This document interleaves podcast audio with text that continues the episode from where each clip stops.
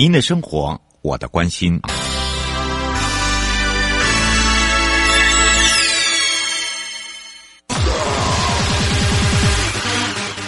继续为您导航的是领航员悠悠。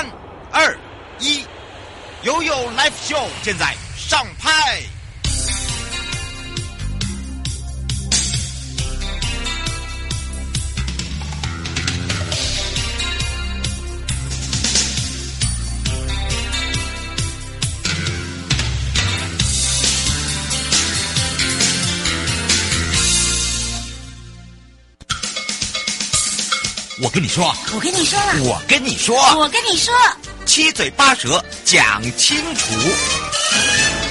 迎接你我他，快乐平安行，七嘴八舌讲清楚，乐活街道自在同行，悠悠美味同步带你快快乐行。今天我们要带大家来到了嘉义县的番路乡。那么说到了嘉义县的番路乡，在第一集的时候呢，我们跟大家聊到了，在整个一个提升道路品质计划，分为了人本环境、绿色交通，还有生态路网，包含了智慧建设、教育宣导这五大轴呢，有如我们的乡长讲到了绿色交通、生态路网、智慧建设、教育。宣导哇，还有呢，改变了什么人行道、自行车道、街景、天空缆线、标线，包含了活化了他们当地人的生活。没错，那当然也建构了一个安全。无障碍的公共通行空间，而且呢，呃，也兼具了观光旅游。相信呢，在上一集有介绍了，在整个的一个呃番路乡来讲，很知名的就是半天岩的紫云寺。那么它也是整个嘉义县的限定古迹之外呢，相信呢，如果来到这边做宗教之旅的时候呢，以前的印象、以前的照片呢。会发现怎么现在不一样了？路变宽了，整体都有规划了。不管是呢，在造景的方面，包含了停车的方面，都是不一样的。所以我们在下集呢，我们让两岸三地的好朋友再回到我们的话题，赶快来去找找番路乡公所林清根乡长。我们赶快来让乡长跟大家打个招呼，哈喽，哈喽，主持人好，大家好。是，当然呢，说到了这个番路乡。呃，非常的不一样，而且在这个上一集的时候，我们有留一个这个画饼哦。大家会说，番路乡第一个印象是番路，番路，它的以前就叫番路吗？那听起来刚刚是原住民的收窄呀、我们赶快来请教一下啊、也是我们的乡长了。番路乡哈，嗯，因为以前我们闽南话叫呃番路郡，阿里山绝对要经过番路乡。然后两边呢还有很多的那个呃柿子林，然后秋天的时候最美的就是你从对面一看就是整个山头哦，非常的丰红。台湾稍微柿子哈，嗯，我们番路乡占了将近百分之八十。哎，这我惊到哎，我想讲是人拢讲是什么新店啦，哎。那是观念是过去的观念是错误的哈，嗯，因为新埔遐起啊，拢是来阮家买，哈是哦，哎，买前期啊，等于人家做啊，你哪拢无讲？啊，阮家起啊哈，嗯，我们的我们这边种了将近五百多公顷的柿子，哎呦，吓一跳哎，占我们全国的产量将近百分之八十哈，嗯，我们这边的柿子品质非常的好，嗯，啊，我们阮家嘛有去新埔干学。学技术嘛，柿饼的技术哈，嗯，阮家就啊，因为家己学，大概搁搁一些研发，搁改良嘛哈，嗯，阮家起边品质非常的好哈，所以是所有听众好朋友哈，嗯，你老听到讲要食起啊哈，嗯，在在两个月，哦，在两个月哦，哎，我今晚有听到啊，你甲带你甲带队来。再两个月哦，哎呦，广广播奉上奉上，一定爱甲奉上一个。啊，你啊，你一定爱来哈。哎，这一定爱。好。哦哦，所以大家就知道，再过两个月哦，好，就是在我们整个番路乡的一个大产期呀。是。又火红的这个柿子之乡，就是在番路乡。所以你看看是不是更认识我们的番路了？不过除了呢，我们刚刚这个题外话之外哦，我们要回到道路品质上面。今天的下集呢，除了这个道路铺面的改善之外，在整体人行路网的改善跟建制上，还有包含了无障碍空间的改善、交通的运输品质之外，是不是也透过环境品质来带动我们地方的产业活络？啊、呃，像刚刚讲的，是不是有一些比较创新，还有跟别人不一样，甚至还跨领域的一些串联工程？我们请教一下乡长。我们目前我们公所目前还在改善现有的道路品质和各周遭的环境哈。嗯，譬如工呢？嗯，我们暂时没有其他的串联工程了。嗯，但是我们嘉义县政府，嗯，县政府方面对仁义潭的水环境改善计划，嗯，哦，水环境是不是？是水环境的改善计划哈。嗯，因为提出利用河川的截流哈，嗯，以及净化，嗯，跟这个湿地净化措施啦。嗯，哎、欸，这这不，哎，这个也是大工程呢。仁义潭的水会最哈，嗯，看路，啊，希望说未来能够有所改善。嗯，啊，我们顺便可以营造出许多多样性的生态的一些廊道出来。哎，这这这变成是一个大工程呢，你想要要怎么样去把改变水环境，这是要下一番大功夫呢。这这些这个还是要靠一些前瞻建设计划来帮助我们改善这些计划，哦，完成这些计划。嗯，因为河川截流不是咱用水公共的呢。哦，河川局他们那些限制非常的多，你还得做这些啊。哎呀，迄净化都无讲啊哦，以前以后看到迄水都是不是浊浊啊，是清澈哦。是希望说像我们像其他的把呃日本一样哦，嗯，水龙头打开就可以生饮。对。还有你现在要来跟进呢，乡长我刚刚哦。是这样子啊，但是。还有不知道，乡长就讲我甲播的啦，没啦。哦，不过倒是这个乡长讲到一个重点，我们总是要学习嘛，对不对？嗯。然后呢，就是有如说像个乡长讲的，希望像日本一样，这个水龙头一打开。好，就可以生饮。那当然，这就跟我们的水水文化、这个水净化是有相关的，对不对？所以你看看，透过我们的环境品质，你要去带动地方的活化，你就要去改变你生活上的哦每一件小事情，譬如说用水啦，对不对？而且呢，你会变成说跟其他地方的这个区域不一样。那未来在整个番路乡地方建设，公五上面路段上面工工程哦。可以陆续去做改善跟提出建议的。什么工程啊？嗯，譬如说，呃，我们主要的干道，譬如说大华公路上。对，我们番路乡主主要干道哈，我们大华公路上，嗯、不管是道路的品质或还是绿色的廊廊道哈，生态、嗯、人文休闲环境哈，嗯，到目前为止，事实上我们都改善了很多哈。嗯，营建署帮助我们会有很大的改善。嗯，我们也营造了最舒适的环境哈。嗯，真的，啊，我们呢非常感谢内政部营建署对我们番路乡，嗯，我们提出了计划的支持哈，跟规划。嗯，真的啊，我事实上对营建署是心存感激了哈，都感谢哈。像好朋友一样，对呀。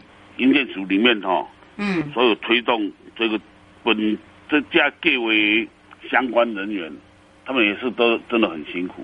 嗯，是。其实我说番路乡哦，它自己的这个地理位置就是在我们嘉义县的东部，对不对？是。其实你往北的话，就是靠近竹崎了呢。对啊。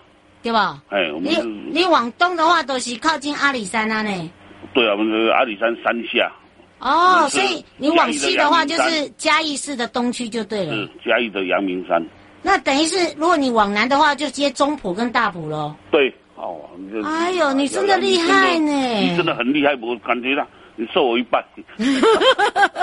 哎，不过我们番路乡有几个村呐、啊？十一个村。这十一个村，你觉得最有特色的，你可以介绍吗？我们最有特色的是因为目前我们宫田村，我们有许多步道哈。嗯。你要喜欢走路的朋友。二元坪步道是我们目前台湾省最漂亮步道，三排第三名的哈。二元坪步道。嗯，那云海是变化多端哦。哦，对，你要看那个鲸鱼在看鲸鱼哈，我都敢讲你要看鲸鱼，免去海鱼哈。哎，你来我家山顶看到鲸鱼。哦，那云云在跑非常的快。嗯。那那云瀑谷那云在跑真的非常快，你看到那个山头好像鲸鱼在跳一样。哎，这个就不一样。他那他有看呃，就是早上跟晚上的一个这个看看这样的一个云海时间吗？最最近云海很多嘞，也是一样很多，几乎几乎每天都有都会有。哦，哎，那就真的。最近是那个澎湖那个花海节停办。哦，对，不然的话你可以从那从你那边看。看到花海节。哦，对他们有讲，真的就是从那个番路乡那边那个山头那边可以看到澎湖的花，澎湖的花火，看得很清楚。哦，哎，这个就很特别了，对不对？是。哦，所以哦，这个刚刚这个乡长有讲哦，喜欢呢这个走步道的朋友就可以来到我们这边，对不对？我们这些欢路乡步道总共有十三条，非常的多哦，你一刚讲不了。嗯。还一礼拜，所以欢迎大家有空来环路乡走一走。而且他们这边也有一些民宿啊，对不对？很多。嗯，都非常的漂亮。而且自己本身番路乡，它还结合了农会哦，对不对？是。嗯，就像这个刚刚一开头讲的，我们的柿子在两个月啦。对对对。而且呢，他们自己。记要调哦。爱记有调哦，啊，我们是蜗牛，大家爱记有调哦。所有的听众朋友要记住哈。哎，真的真的，在两个月。而且你知道番路乡农会更厉害的，他还研发了可以做成系列的呃这个柿果子的冰淇淋。对。好。是。他那个冰淇淋才强。对啊，来来催我，拢请大家吃冰淇淋。有听到哈？还是番路乡长在请大家哦。哎，好，没有问题。哎呀，哎，大气大气，这个四季茶香哦，就柿子的柿啊，就是在番路啦，不是我在讲。而且他们自己还做了柿子茶。柿子茶。嗯，它有一些周边的商品。吃好事。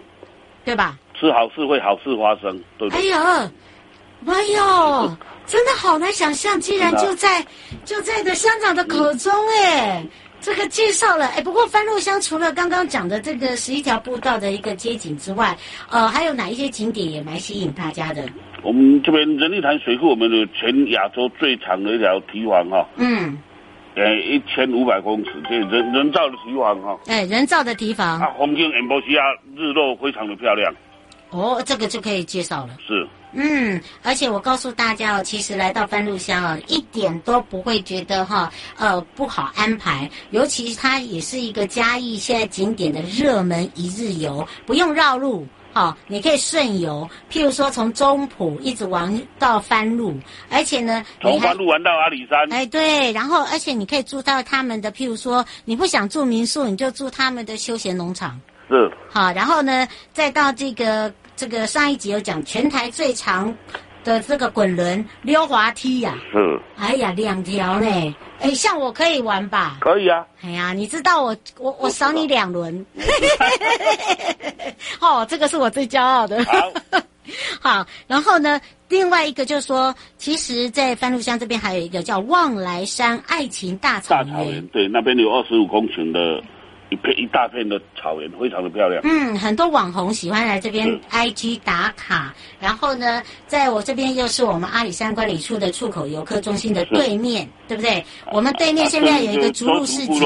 对，然后或者是到我们的这个中埔游客中心，好，可以来去顺游。所以你会发现，呃，为什么番路乡一直一直在进步？然后呢，番路乡一直一直在活化他们当地的一些呃，带动他们的这个所谓的生活环境。然后当然呢，这个道路的这个疏通啦，呃，扩建啦。拓宽啦、啊、也是非常重要的，所以在这一集里面呢，除了听到呢这个乡长介绍了这个番路的特色之外，也告诉大家了哦他们未来的一个规划。最后我们又要特别补充的地方，嗯、欢迎大家来番路玩哦，一定要来番路玩，对不对？嗯，而且呢，就像这个我们介绍番路乡的发展，就像那个，就像简单来讲，就像乡长一样啊，每天都有动不完的头脑啊。好，怎么样把这个农业转型变成是精致化，然后开创出大家对于番路乡不一样的一个印象？所以大家要记好哦，来到番路乡的时候，一定要必经过番路乡公所，找我们的乡长然后呢来去做客了。今天也要非常谢谢我们的范路乡长的林清根乡长陪伴大家，迎接你我他，快乐平安行，七嘴八舌讲清楚，乐活街道自在同行，悠悠买味同步带领快乐行，来到了番路乡，也非常谢谢我们的乡长哦。谢谢，谢谢大家。嗯，拜拜。拜拜。回来的时候，继续进入悠悠生活法律大观园。台湾高等检察署一百一十年的检联合集志工初级。那么，在上一集的时候，针对犯罪被害人保护协会士林分会胡存宽志工，我们的胡老师呢，跟大家聊到了啊，一同分享在司法保护业务无私的陪伴我们的被害人家属走出阴霾之外呢，当然在疫情冲击之下，如何来去协助。那么当然，在家访很重要哦，这也是一大挑战哦。尤其啊，这个家访家访哦，对于我们分会职工来讲，服务关怀方面有一些调整，我们待会好好的来聊一聊了。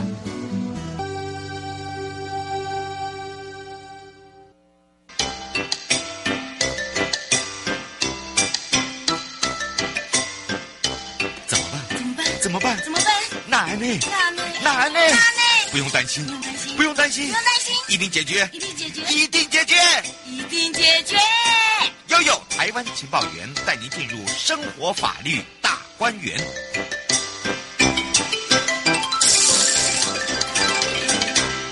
那这时候，我们也赶快来让全省各地的好朋友认识我们这位胡存宽志工。我们先跟大家打个招呼喽。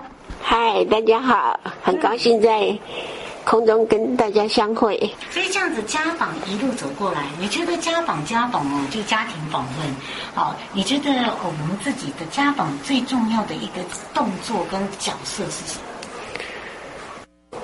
去陪伴他们，然后倾听他们内心里面的话。虽然可能不是一时，他们就愿意把心里面的话讲出来，嗯，可是慢慢的。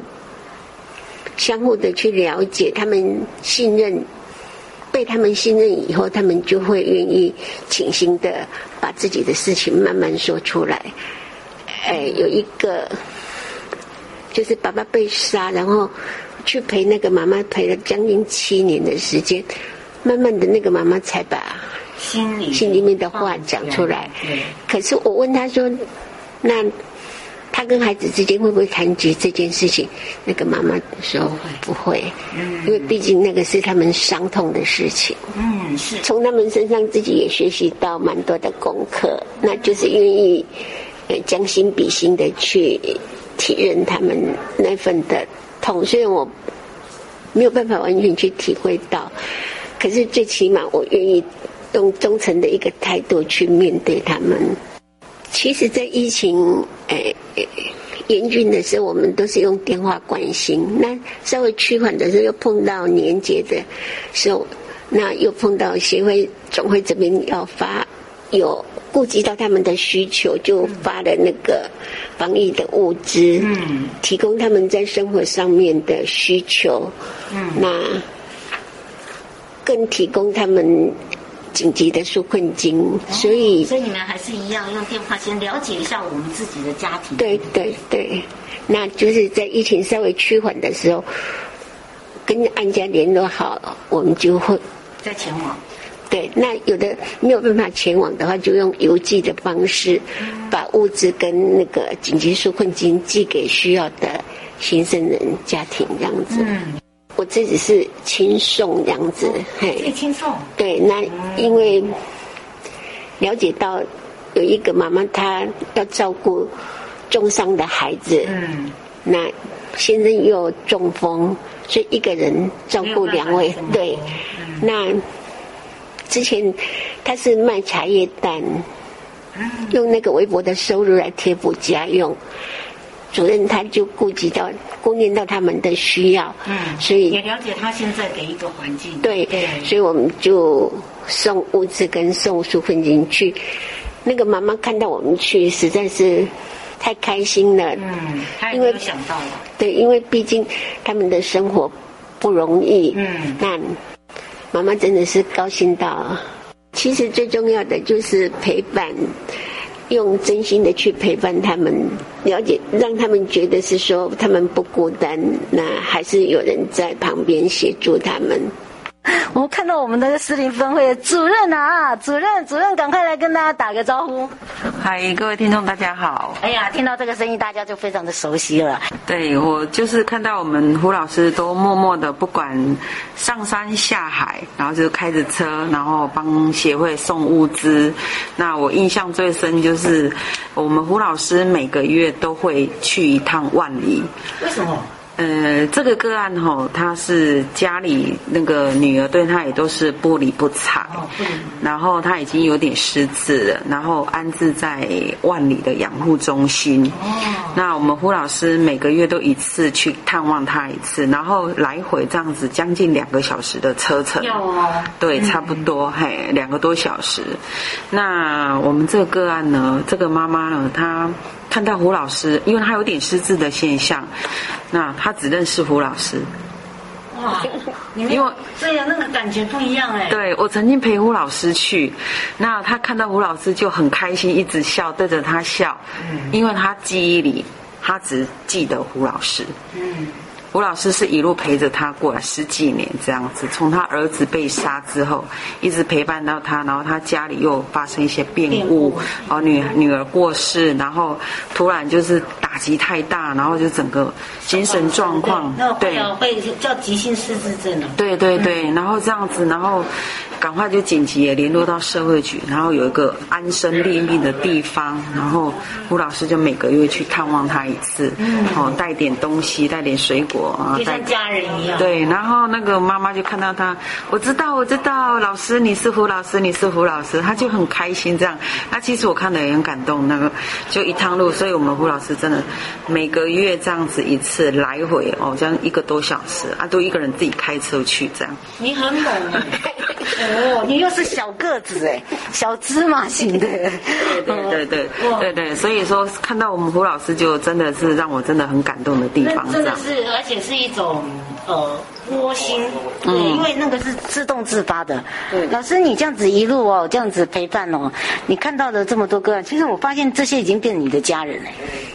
嗯，好朋友，好朋友 是，对。所以你看到胡老师也是一样。其实现在我们自己的社呃职工。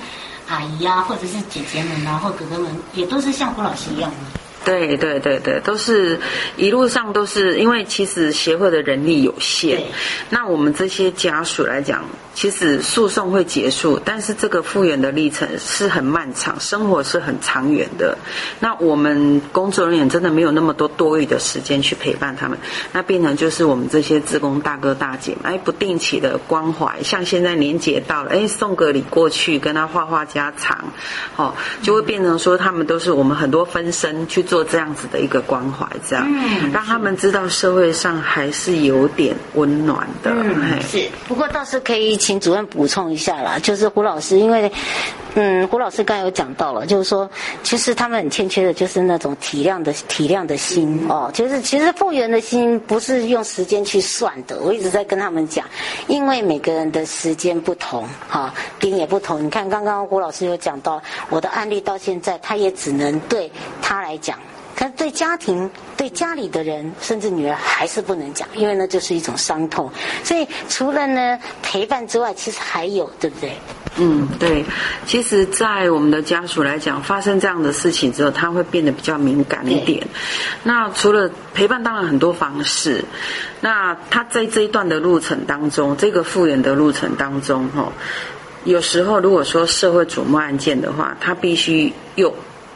要忍受的就是哦一些媒体的报道哦，或者是呃左右邻居的一些亲朋好友就说对，还好吗？其实我一直不是在沟通说不要再问这个。对对对对对对，都是这样子。那还有在诉讼上、司法上哦，有时候他们也很容易会造成那种恶度的伤害这样。然后像现在网络上很发达，那可能就是一些网友啦，就是一些不实的言论啊，或者是都很容易会伤害到我们的家属。这样，嘿，所以我们的家属其实说，除了陪伴之外，我想可能多一点的同理、理解、包容，哈。那有时候很多很多事很多东西在做的时候，就是可以再细致一点哈，就可以避免掉说哈，让他们就会有一种二度伤害，对二度伤害的感觉。